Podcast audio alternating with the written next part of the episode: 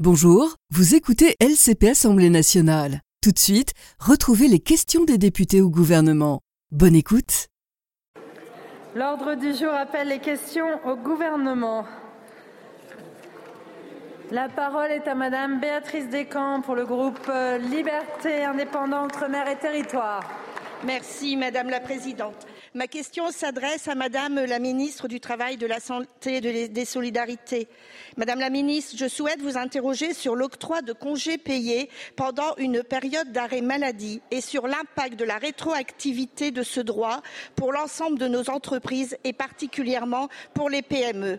La Cour de cassation considère depuis le 13 septembre dernier que les salariés peuvent acquérir des congés payés pendant leur arrêt maladie, suivant ainsi une directive européenne datée de 2003 qui n'a pas été transposée dans le droit français.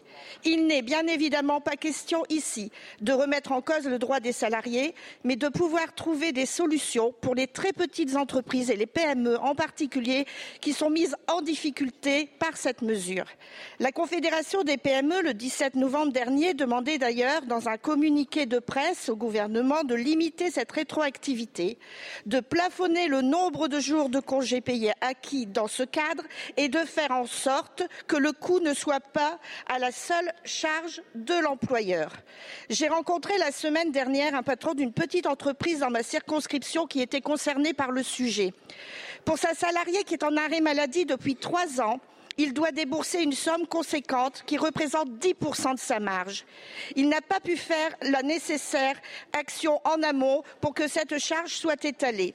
Si cela se reproduisait, il pourrait devoir licencier des personnes pour pouvoir payer la somme demandée.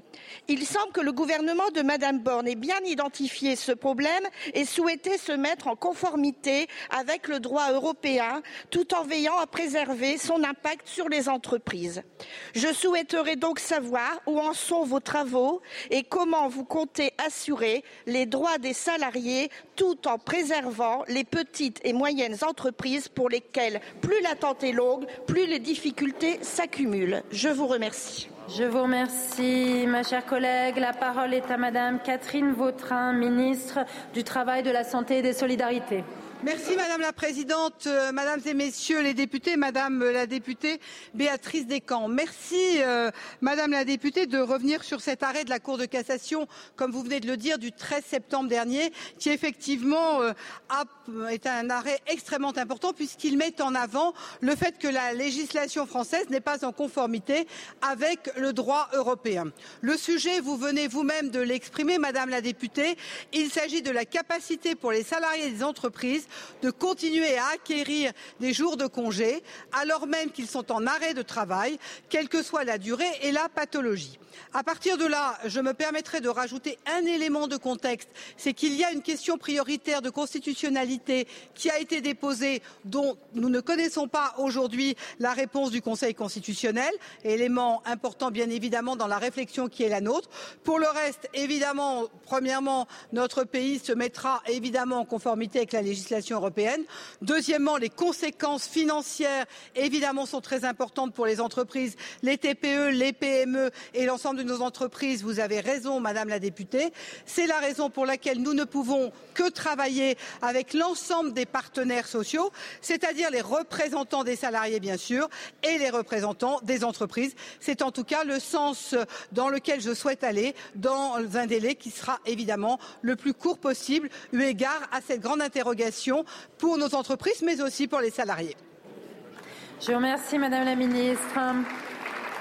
La parole est à Monsieur Xavier Breton pour le groupe Les Républicains. Merci Madame la, la Présidente. Euh, monsieur le Premier ministre, nous avons été nombreux à être profondément choqués à la mi-décembre par la décision du président de la Cour des comptes de différer, de repousser la publication d'un rapport sur l'immigration, rapport particulièrement sévère sur euh, la politique, par rapport à la politique de lutte contre l'immigration irrégulière.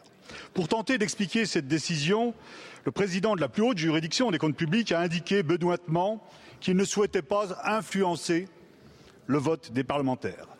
Mais quelle conception M. Moscovici se fait-il des députés et des sénateurs? Considère-t-il que nous ne soyons pas assez matures pour prendre connaissance et pour analyser un rapport? Juge-t-il que nous ne soyons pas capables de comprendre les écrits et la pensée des magistrats financiers de la rue Cambon? Et si euh, nombre de nos concitoyens ont été également choqués, c'est parce qu'ils y retrouvent le mépris de ce qu'on appelle parfois l'État profond, le mépris de cette prétendue élite technocratique à l'égard des représentants du peuple. Notre président de groupe, Olivier Marlex, vient de demander au président de la commission euh, des finances, notre collègue Coquerel, qu'il organise l'audition du président de la Cour des comptes.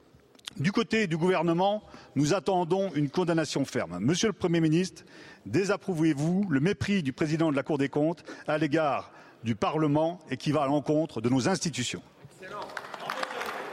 Je vous remercie. La parole est à Madame Marie Lebec, ministre en charge des relations avec le Parlement. Merci, euh, monsieur le député euh, Xavier Breton, pour cette question. Et avant de démarrer ma, réponse, je voudrais excuser le ministre euh, Gérald Darmanin qui est en déplacement à La Réunion aux côtés de nos compatriotes suite au passage du, cyclone. Vous interrogez le gouvernement sur le rapport de la Cour des comptes sur la politique de lutte contre l'immigration irrégulière publié le 14 janvier 2024. Comme vous le savez, la Cour des comptes est une euh, juridiction financière dont l'indépendance est garantie constitutionnellement et elle définit en toute indépendance le programme de ses contrôles et leur déroulement. Il n'appartient donc pas au gouvernement de se prononcer sur le calendrier et la date de publication euh, de ce rapport. Sur le fond de votre question, le gouvernement se félicite que la Cour souligne que la France est le pays d'Europe qui exécute le plus d'éloignements forcés en Europe, avec 14 235 éloignements forcés en 2022 pour la France, devant l'Allemagne, la Suède, l'Espagne ou encore l'Italie la priorité donnée à l'éloignement des étrangers constituant une menace pour l'ordre public a permis d'expulser 4 686 étrangers délinquants en 2023 contre 3 615 en 2022. Les constats formulés par ce rapport sur les leviers à activer pour améliorer le, nombre de reconduites sont assez largement connus, vous le savez, puisque d'autres rapports ont été menés par l'Assemblée nationale et le Sénat à ce sujet. C'est la raison pour laquelle le projet de loi initial du gouvernement déposé au Sénat le 1er février 2023 comprenait déjà des mesures fortes pour lever ces blocages, les mesures pour euh, simplifier les contentieux de l'éloignement, lever les protections dont bénéficient certains étrangers euh, qui constituent une menace à l'ordre public ou encore alléger les charges pour les policiers et les euh, gendarmes. L'orientation du gouvernement pour lutter contre l'immigration irrégulière est claire, comme le sont les moyens inédits votés par le Parlement à l'occasion de la loi de programmation du ministère de l'Intérieur. Je pense notamment à la création de 3000 places supplémentaires et euh, dont 11 euh, nouveaux centres de CRA et le renforcement des services étrangers des préfectures qui bénéficieront de trois quarts des créations en 2024. Je vous remercie. Merci beaucoup Madame la Ministre. Monsieur Breton. Oui, Merci Madame la, Ministre pour cette réponse que vous faites sur le débat sur l'immigration. Encore une fois, ce rapport est très sévère sur la politique euh, contre l'immigration irrégulière. Mais euh, la question, c'est effectivement le rôle de la Cour des comptes dans nos institutions. Vous évoquez l'indépendance de la Cour des comptes. Bon, on remarquera que le président est nommé par le président de la République. Les institutions le prévoient, mais enfin, euh, il l'a choisi en tout cas. Et je voudrais citer l'article 47.2 de notre Constitution qui est explicite. La Cour des comptes assiste le Parlement dans le contrôle de l'action du gouvernement ainsi que dans l'évaluation des politiques publiques. Manifestement, ils ont manqué à leur devoir. Je vous remercie, monsieur le député. La parole est à madame Agnès Carrel pour le groupe Horizon. Merci Madame la Présidente. Ma question s'adressait au ministre de l'Intérieur et des Outre-mer qui est absent, comme on le sait, puisqu'il a dû se rendre à La Réunion en raison des événements météorologiques. Ma question s'adressera donc à Madame la ministre de l'Éducation nationale, de la jeunesse, des sports, des, des Jeux olympiques et paralympiques. Madame la ministre, après une année 2023 particulièrement intense, l'année 2024 s'annonce très chargée pour l'ensemble de nos forces de l'ordre, avec les Jeux olympiques et paralympiques, mais aussi avec le parcours de la flamme du 8 mai jusqu'à l'inauguration du 26 juillet, sans oublier le 80e anniversaire du débarquement en Normandie et bien d'autres événements prévus, mais aussi, ceux inattendus. Pour ne citer qu'un exemple, l'unité de CRS 32 installée dans ma circonscription à côté du Havre, sur Sainte-Adresse, a été mobilisée 235 jours en 2023, bien plus que l'année précédente, avec des déplacements de plus en plus lointains comme Grenoble, Marseille ou Nice. L'année 2024 s'annonce tout aussi chargée, euh, sinon plus, face à un calendrier complexe pour eux et leurs familles. Si tous les membres de nos forces de l'ordre sont engagés avec professionnalisme, et ils m'en ont d'ailleurs fait euh, part récemment, Il n'en demeure pas moins que leurs inquiétudes se focalisent notamment sur la prise en charge de leurs enfants pendant leur affectation durant les JO, et c'est bien compréhensible. La quasi-totalité d'entre eux ne pourront pas prétendre à des vacances pendant cette période estivale. Il serait normal que leurs enfants soient prioritaires pour accéder aux centres de loisirs, centres aérés, crèches et garderies, mais aussi colonies de vacances, afin qu'ils ne soient pas privés de loisirs pendant leur période et pendant le, fait que leurs parents seront pleinement mobilisés. Madame la ministre, quelles mesures compte pendant le gouvernement compte prendre pardon, le gouvernement en lien avec les représentants de ces professions pour rassurer ces professionnels qui sont aussi des parents afin qu'ils exercent leurs fonctions l'esprit rassuré. Pour leur immense Bon, service merci. rendu à la nation pendant cette période de jeu et de réjouissance, notre gouvernement notre- leur doit bien en amont cette Merci, ma chère collègue. La parole est à Madame Amélie Oudéa-Castéra, ministre de l'Éducation nationale, de la jeunesse, des sports, des Jeux olympiques et paralympiques. Madame la Présidente, Mesdames et Messieurs les députés, Madame la députée Carrel, votre question est l'opportunité pour moi de saluer l'ensemble des forces de sécurité intérieure pour leur mobilisation exceptionnelle tout au long de l'année au service de la société, au service de l'école, au service du sport. La réussite des JO repose sur une mobilisation exceptionnelle des agents du ministère de l'Intérieur, en particulier nos policiers et gendarmes. Pour la seule cérémonie d'ouverture, 45 000 d'entre eux seront sur le terrain. Il leur sera effectivement demandé une présence maximale entre le 15 juin et le 15 septembre, allant jusqu'à 100% au cœur de l'événement du 24 juillet au 11 août.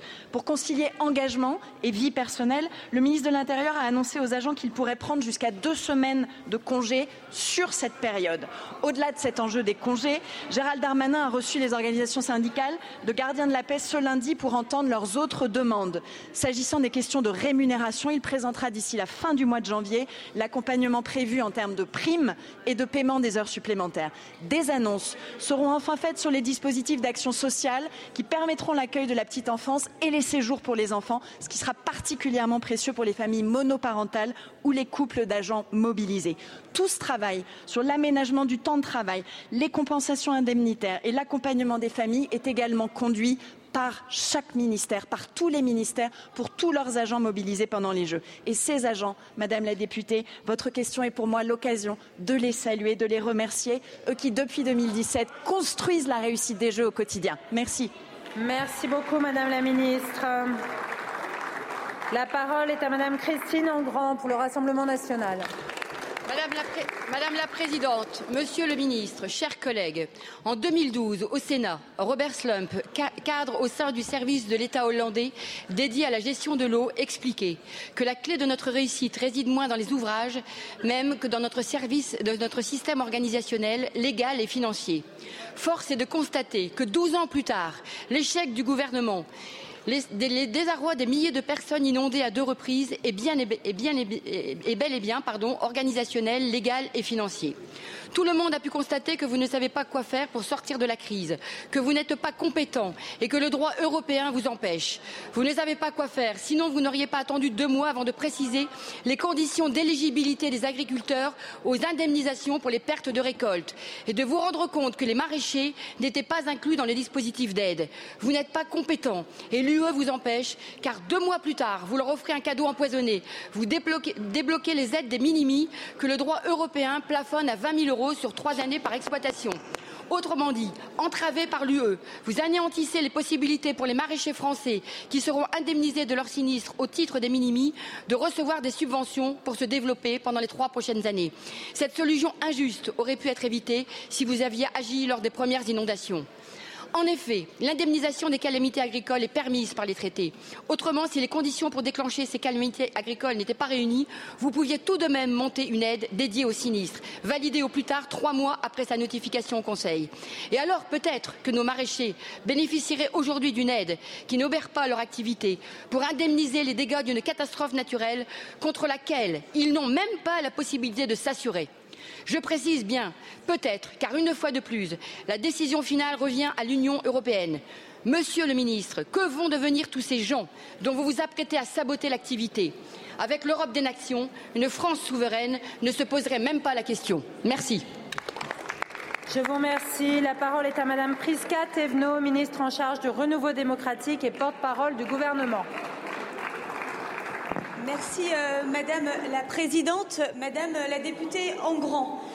Je profite euh, de votre question et à ce titre, je vous remercie pour votre question pour euh, remercier et saluer l'ensemble des hommes et des femmes qui se sont mobilisés dans le cadre effectivement de ces inondations exceptionnelles qui ont eu lieu aussi bien euh, en novembre dernier qu'en ce début d'année dans le département du Pas-de-Calais et à l'ouest du département du Nord.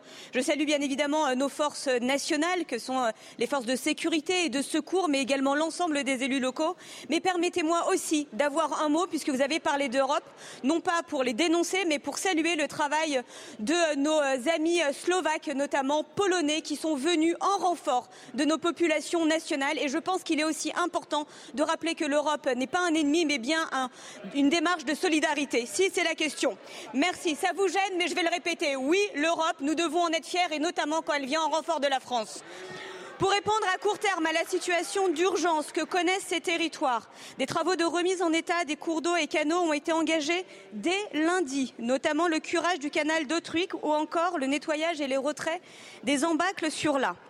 Par ailleurs, l'achat d'une station de pompage installée dans la commune de Cuinchy, financée par le Fonds vert et le Fonds Barnier, est d'ores et déjà programmé. Nous avons également demandé au service d'inspection de l'État de procéder à trois missions d'évaluation. La première vise à estimer les dégâts causés par les biens de collectivité. La seconde a été confiée au maire de Saint-Omer, a été rappelée hier par le président de la République. Et la troisième vise à travailler sur la prévention des inondations. Par ailleurs, ce sujet est hautement important et pour preuve, acte fort, le premier déplacement du Premier ministre, Gabriel Attal, a été fait justement dans ce département, sur ces territoires. Et comme il l'a dit et comme il le répète, il ira fin du mois, début du mois prochain, pour justement être aux côtés euh, des populations sinistrées. Merci. Merci beaucoup, Madame la Ministre. La parole est à Monsieur le Président Riemann pour le groupe GDR.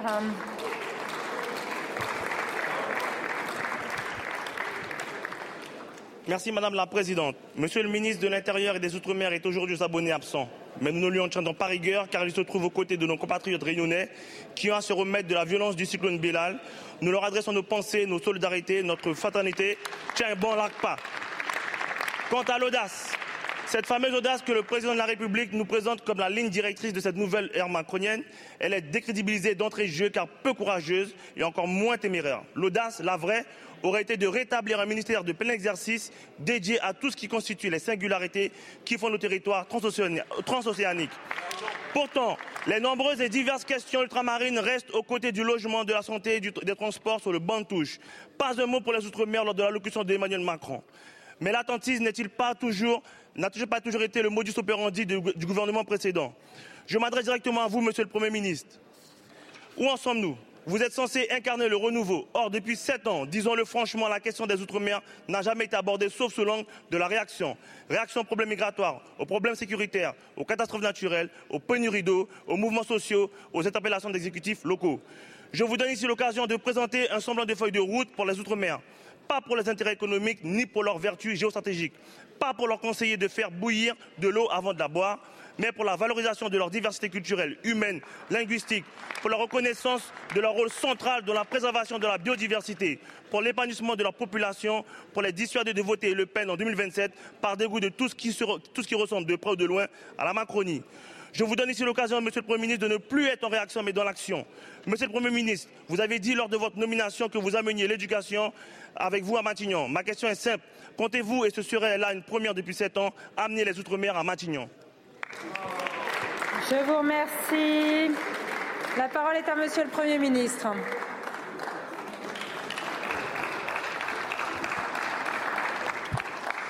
Merci Madame euh, la Présidente, Mesdames et Messieurs les députés, Monsieur le Président euh, David Riemann. Vous n'êtes pas président de groupe, mais je tenais à vous répondre personnellement. Parce que le sujet que vous abordez est absolument euh, majeur.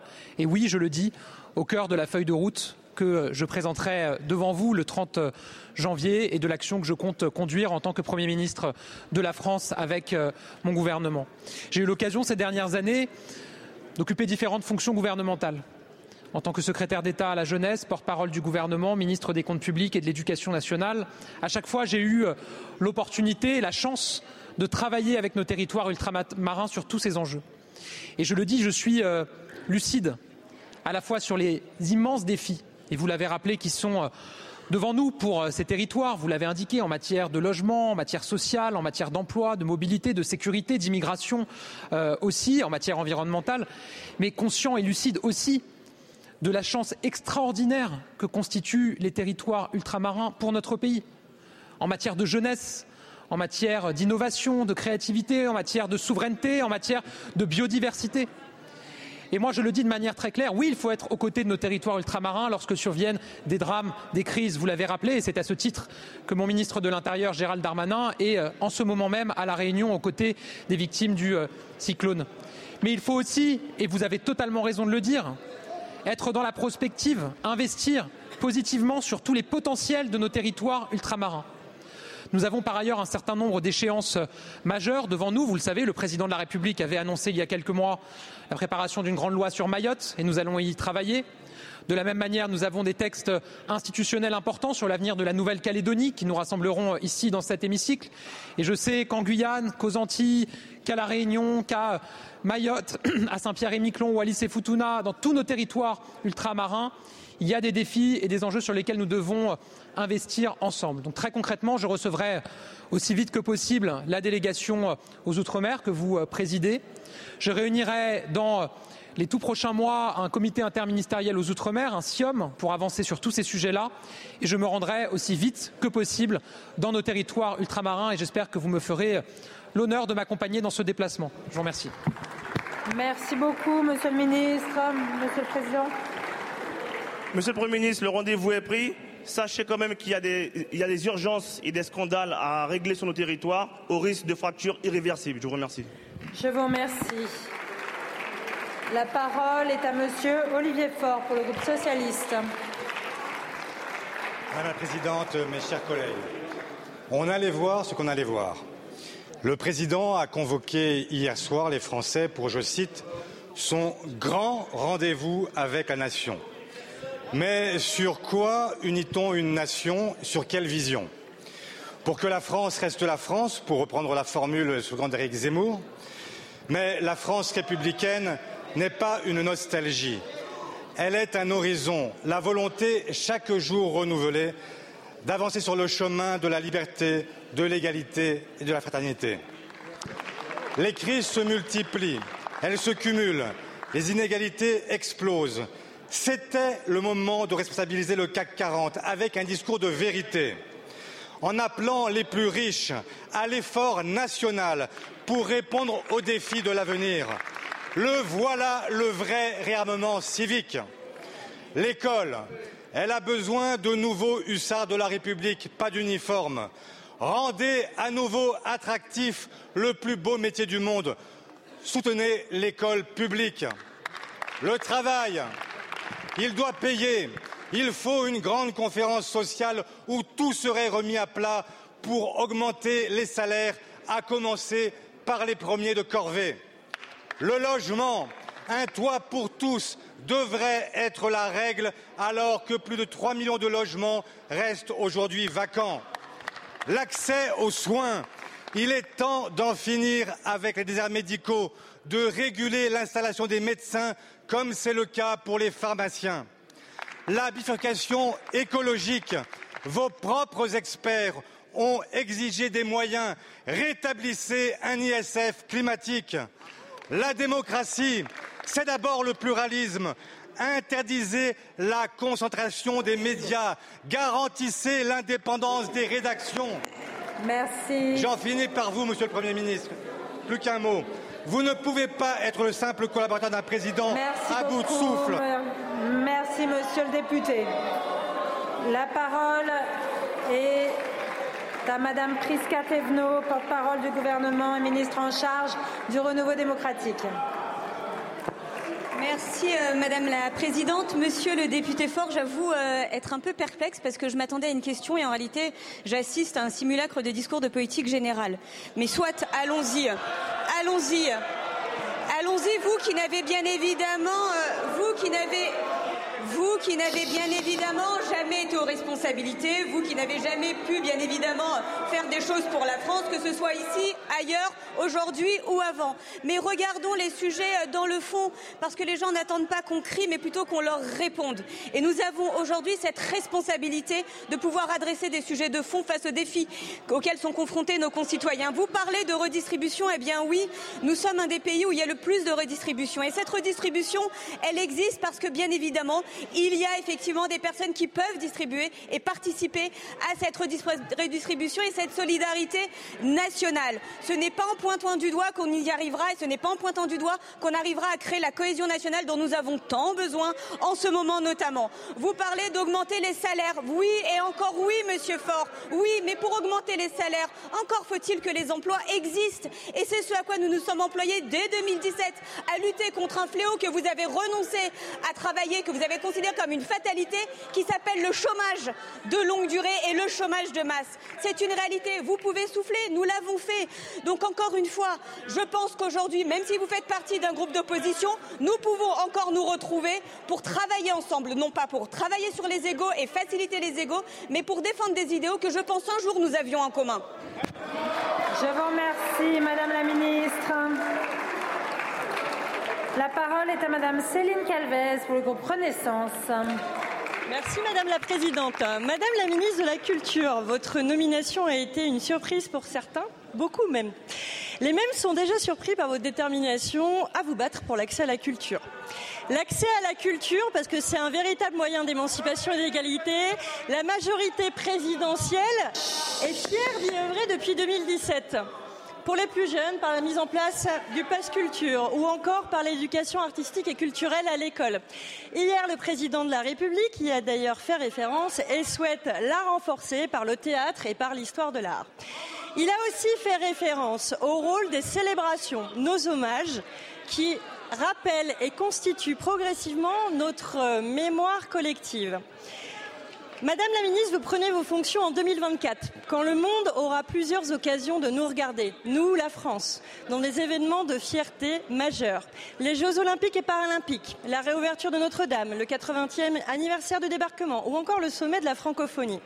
Comment faire que la culture rayonne pour tous, ici et en dehors de nos frontières, en même temps? L'accès à la culture partout et pas qu'à Paris.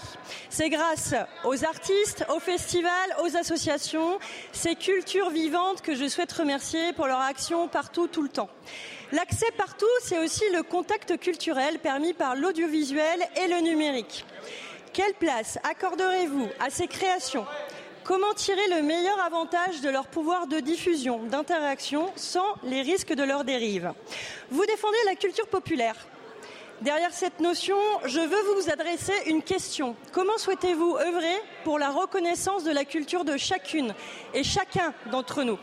Madame la ministre, comment votre feuille de route s'inscrira-t-elle dans le chemin tracé depuis 2017 Comment relèvera-t-il les défis de la cohésion et de la culture commune de notre nation? Je vous remercie.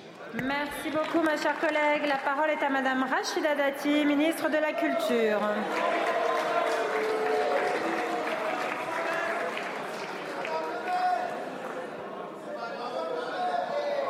Madame la Présidente, Mesdames et Messieurs les députés, Madame la députée, chère Céline, au moment où je prends la tête du ministère de la Culture, je trouve deux grandes questions. La première, comment consolider notre modèle culturel? Le soutenir, comme tous soutenir tous nos acteurs culturels qui font la richesse de notre pays et le bonheur de nos concitoyens dans un monde qui bouge rapidement et qui peut être, et vous le savez tous, extrêmement menaçant.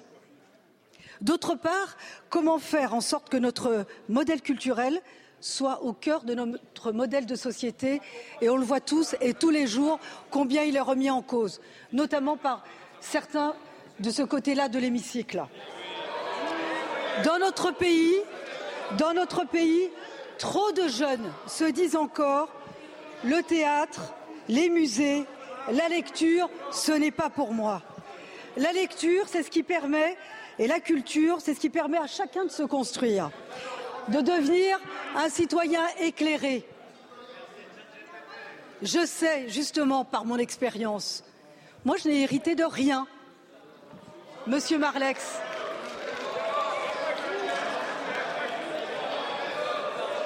Je sais, je sais par mon expérience, je sais par mon expérience que l'émancipation, que l'intégration, je sais ça vous parle pas, que la liberté passe par la culture. Et cette chance, elle doit être offerte à tous et partout sur tous les territoires. Voilà la mission que m'a confiée le président de la République. Et je vous le dis, et je vous le dis, je l'accomplirai avec détermination, avec honneur, partout sur le territoire et avec vous tous. Merci beaucoup, Madame la Ministre. Un peu de silence, s'il vous plaît. La parole est à Madame Danielle Obono pour le groupe La France Insoumise. Merci Madame la Présidente. Le 29 décembre 2023, l'Afrique du Sud a déposé devant la Cour internationale de justice, en vertu de la Convention de 1948 pour la prévention et la répression du crime de génocide, une requête contre Israël concernant les exactions commises par son gouvernement d'extrême droite contre la population palestinienne de Gaza. Le 11 janvier 2024, les plaidoiries de la République sud-africaine ont fait l'objet d'un scandaleux boycott des médias occidentaux et français. Il s'agissait pourtant d'un événement historique, à la portée géopolitique et juridique inédite. L'État, dont la légitimité initiale est fondée sur la conscience du génocide commis contre les Juifs par l'Allemagne nazie et ses complices, est aujourd'hui accusé de le, le reproduire contre les Palestiniens et les Palestiniennes. Les gouvernements occidentaux, qui n'ont de cesse de donner des leçons de démocratie et de droits humains au reste du monde, font preuve de complaisance à son égard quand ils ne lui apportent pas, comme les États-Unis d'Amérique, un soutien militaire et financier. C'est l'Afrique du Sud, la nation arc-en-ciel qui a subi l'esclavage, la colonisation et l'apartheid, dont le peuple a conquis sa liberté au terme d'une très longue et très dure lutte de libération nationale. C'est ce pays africain qui a sauvé notre honneur à tous et toutes en défendant à la fois la cause du peuple palestinien, celle du droit international et de l'humanité tout entière. Nous lui en sommes profondément reconnaissants et reconnaissantes. À Gaza, expliquait une de ses avocates, se déroule le premier génocide de l'histoire dont les victimes diffusent en temps réel leur propre destruction, dans l'espoir désespéré et jusqu'à présent vain de voir le monde faire quelque chose. Si elle veut être en cohérence avec ses valeurs, la France doit urgemment emboîter le pas à l'Afrique du Sud, comme l'ont déjà fait plus de 50 pays dans le monde. Elle doit soutenir la requête sud-africaine qui demande notamment à la Cour internationale de justice d'enjoindre le gouvernement israélien à suspendre immédiatement ses opérations militaires. Elle doit également appliquer au niveau national et européen des sanctions qui s'imposent. Monsieur le Premier ministre, l'histoire nous regarde. Elle ne sera pas tendre avec celles et ceux qui savaient et n'ont rien fait. Plus jamais ça pour personne. Je vous remercie. La parole est à Monsieur Stéphane Séjourné, ministre de l'Europe et des Affaires étrangères. Merci. Merci Madame la Présidente, Madame la députée Obono. Le 7 octobre dernier, Israël a subi une attaque terroriste barbare, 1200 morts, des mutilations, des viols, des assassinats d'enfants, des civils israéliens ont été visés pour ce qu'ils sont. 41 Français sont morts dans ces conditions atroces. Nous leur rendrons hommage le 7 février et trois encore de nos compatriotes sont otages à Gaza et nous faisons tout pour les en sortir. Qu'avez-vous dit en réaction à ces crimes terroristes? Je vous cite. Le Hamas est un groupe de résistance qui se définit comme tel, Madame Obono. C'est ça le scandale, Madame Obono. Le président de la République, lui, a, a toujours tenu une position d'équilibre, je vous la rappelle. Condamner le terrorisme, ce que vous n'arrivez toujours pas à faire, Madame Obono. œuvrer à un cessez-le-feu immédiat pour euh, permettre euh, de garantir les souffrances des Palestiniens, rétablir un horizon politique pour euh, avancer vers deux États au sujet. Monsieur le ministre, deux secondes. Est-ce que vous pourriez faire silence et écouter la réponse, s'il vous plaît? Je vous en remercie. Mais vous ne choisissez pas vos réponses, ils ne choisissent pas leurs questions. Monsieur le ministre, Je vous nous vous rappelle la écoutons. position de la France, Madame Obono. Rétablir un horizon politique pour avancer vers deux États. Et ce sujet sera au cœur des discussions de la réunion du Conseil de sécurité que je présiderai mardi prochain à New York. Pour ce qui est de la Cour internationale de justice, puisque c'est votre question, j'y allais. Nous disons fermement aux Israéliens le respect du droit s'impose à tous. Les frappes systématiques à Gaza doivent cesser. Mais les mots, Madame Obono, ont un sens. Les mots ont un sens. Et accuser euh, l'État juif de génocide, c'est franchir un seuil moral. On ne peut exploiter la notion de génocide à des fins politiques. C'est notre position constante. Nous l'avons dit quand la Russie a utilisé ce justificatif pour justifier l'injustifiable, sa guerre en Ukraine. Merci beaucoup, Alors, en conclusion, Madame la Présidente, j'ai été interrompu. En conclusion, nous n'avons pas de leçons à recevoir de votre parti. Vous n'êtes pas au clair, ni sur le Hamas, ni sur Gaza. Merci, Monsieur le ministre.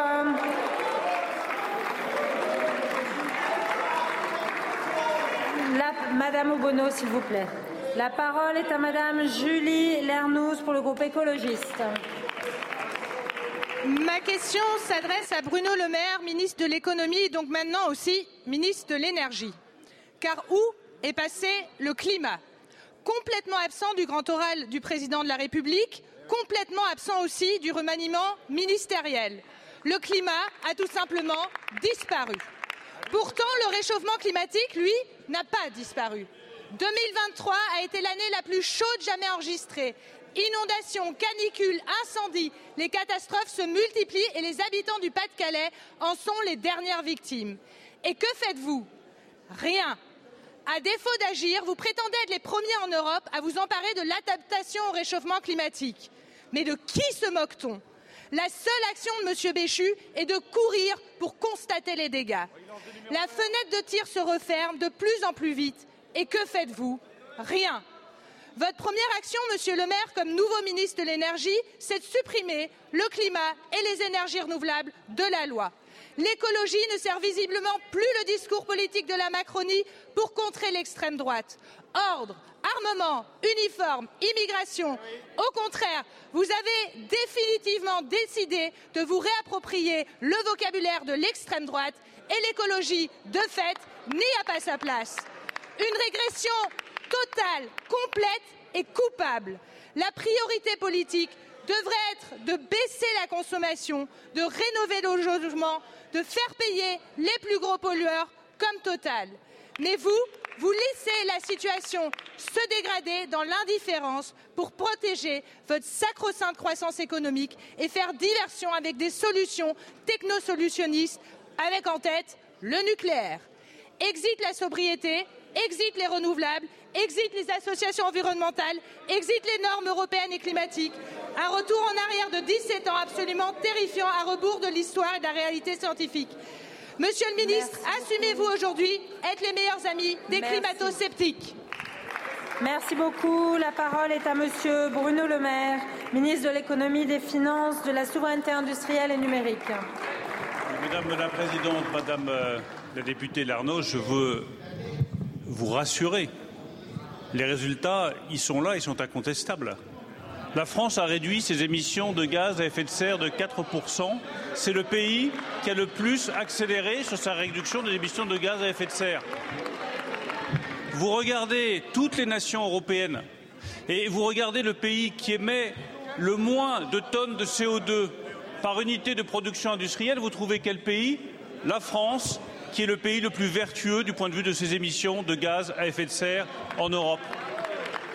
Vous regardez notre mix énergétique et vous constatez que le pays qui a le mix énergétique qui est le plus favorable à la lutte contre le réchauffement climatique, c'est une nouvelle fois la France. Madame la députée, ne doutez pas de ma détermination totale à accélérer la transition climatique dans les nouvelles fonctions qui sont les miennes et à faire en sorte que notre énergie soit l'énergie la plus décarbonée en Europe, que nous tenions nos objectifs 50% de réduction des effets de gaz à effet de serre d'ici 2030 et la neutralité carbone d'ici 2050, avec un troisième objectif que je rajoute, une belle ambition pour la France, être la première nation industrielle décarbonée en Europe à échéance 2040. Moi, je n'ai qu'un seul mot et il devrait vous rassurer. accélérer. Accélérer sur la sobriété, vous avez raison. C'est un point absolument majeur de la stratégie climatique qui a été définie par le président de la République. Et je commence volontairement par là. Oui, la sobriété est nécessaire. Oui, l'efficacité énergétique est nécessaire parce que personne ne peut accepter qu'une industrie émette de l'énergie fatale sans qu'elle soit récupérée pour réduire une nouvelle fois les émissions de gaz à effet de serre. Oui, nous accélérerons sur les renouvelables. Oui, nous accélérerons sur l'éolien, sur les panneaux photovoltaïques, sur la géothermie, sur les pompes à chaleur, sur tout ce qui permet de gagner cette bataille du climat. Et oui, ce sera peut-être notre seul point de divergence. Nous accélérerons aussi sur la réalisation des six nouveaux EPR réacteurs nucléaires, car l'énergie nucléaire, c'est de l'énergie décarbonée et c'est aussi une victoire Merci. contre le réchauffement climatique. Merci, Monsieur le Ministre. Et enfin, la parole est à Madame Marina Ferrari pour le groupe démocrate. Merci Madame la Présidente. Monsieur le Premier ministre, ma question porte sur l'assurance des collectivités. Vous le savez, nos collectivités sont confrontées à des difficultés pour s'assurer et la situation en ce 2024 est très préoccupante. S'il y a quelques mois, ces difficultés portaient davantage sur l'assurance statutaire et RH et sur les villes petites et moyennes, dans certaines zones très exposées, tous les risques toutes les strates de collectivités et tout le territoire national sont aujourd'hui concernés. 2000 d'entre elles seraient sans couverture. Dans mon département, la Savoie, une enquête montre que 33% des communes interrogées sont confrontées à la résiliation unilatérale de leur contrat, à l'augmentation des primes ou des franchises de 25 jusqu'à 100%, en particulier sur les dommages aux biens, la responsabilité civile et les flottes automobiles. Nos collectivités sont donc conduites à s'auto-assurer avec des risques financiers énormes. Cette situation s'explique par un marché de l'assurance qui est déficitaire, une sinistralité conjoncturelle de plus en plus importante, en témoignent les 200 millions euh, d'euros de dégâts qui ont été constatés euh, sur les émeutes de cet été, mais surtout par une sinistralité climatique qui explose. Elle a triplé entre 2018 et 2022 par rapport à la période précédente. Le coût des dégâts des catastrophes naturelles pourrait atteindre 3 milliards d'euros par an d'ici 2050. Pour autant, l'État n'est pas resté sourd et a annoncé des mesures. Une mission gouvernementale sur l'assurabilité des collectivités conduite par Alain Chrétien et Jean-Yves Dagès a été nommée. Ces conclusions sont attendues pour fin avril et nous conduiront certainement à un travail législatif. Mais dans l'intervalle, le nombre de collectivités impactées ne cesse de s'accroître et les catastrophes naturelles se multiplient. J'aurais une pensée pour nos compatriotes du Pas-de-Calais et de la Réunion et pour leurs élus locaux qui sont en première ligne dans la gestion de l'après. Au moment où les discussions budgétaires sont en cours dans nos communes, comment l'État compte-t-il travailler ce sujet avec les re- représentants des associations d'élus? Comment envisagez-vous le soutien aux collectivités qui se trouvent sans couverture assurantielle Nos élus partout ont besoin d'être rassurés et soutenus. Je vous remercie.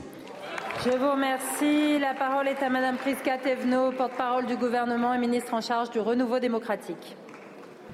Merci euh, Madame la Présidente, Madame euh, la députée euh, Ferrari. Je me permets de répondre au nom du ministre Christophe Béchu qui est retenu en ce moment même au Sénat, mais voici la réponse qu'il vous aurait adressée s'il avait pu être là avec vous aujourd'hui. Oui, un certain nombre d'événements récents, notamment l'épisode des violences urbaines, ont à nouveau mis à jour la fragilité des systèmes d'assurance des collectivités territoriales. Comme vous l'avez très justement indiqué, oui, le sujet est structurel. Un nombre significatif d'appels d'offres sont infructu- infructueux pardon, et les prix et les franchises augmentent. Ce phénomène est effectivement lié aux risques émergents, climatiques, sociaux, cyber, mais aussi aux risques juridiques et judiciaires. C'est également lié à l'équilibre et à la rentabilité d'un marché de l'assurance resserré autour de deux principaux assureurs. Le marché de la réassurance, sur lequel ils sont adossés, s'est lui-même durci. Vous avez raison de dissocier la réponse que doit apporter le gouvernement entre le court terme et le moyen terme. Sur le moyen terme, le ministre de l'économie, Bruno Le Maire, et le ministre de la transition écologique et de la cohésion des territoires, Monsieur Béchu, donc, seront très attentifs aux préconisations que soumettront messieurs Chrétien et Daguès. Il leur revient d'esquisser un cadre qui permettra aux collectivités de s'assurer effectivement contre les risques auxquels elles sont exposées. Nous devrons euh, discuter, le cas échéant, avec vous, le Parlement, des mesures à prendre pour y parvenir.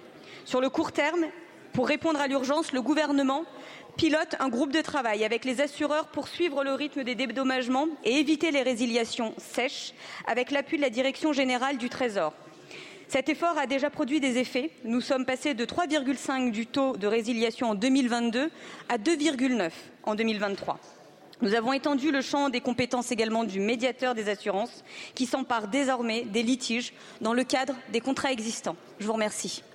Je vous remercie, Madame la Ministre. La séance de questions au gouvernement est terminée. La séance est suspendue. Vous venez d'écouter Les questions au gouvernement, un podcast proposé par LCP Assemblée nationale chaque mardi. À bientôt.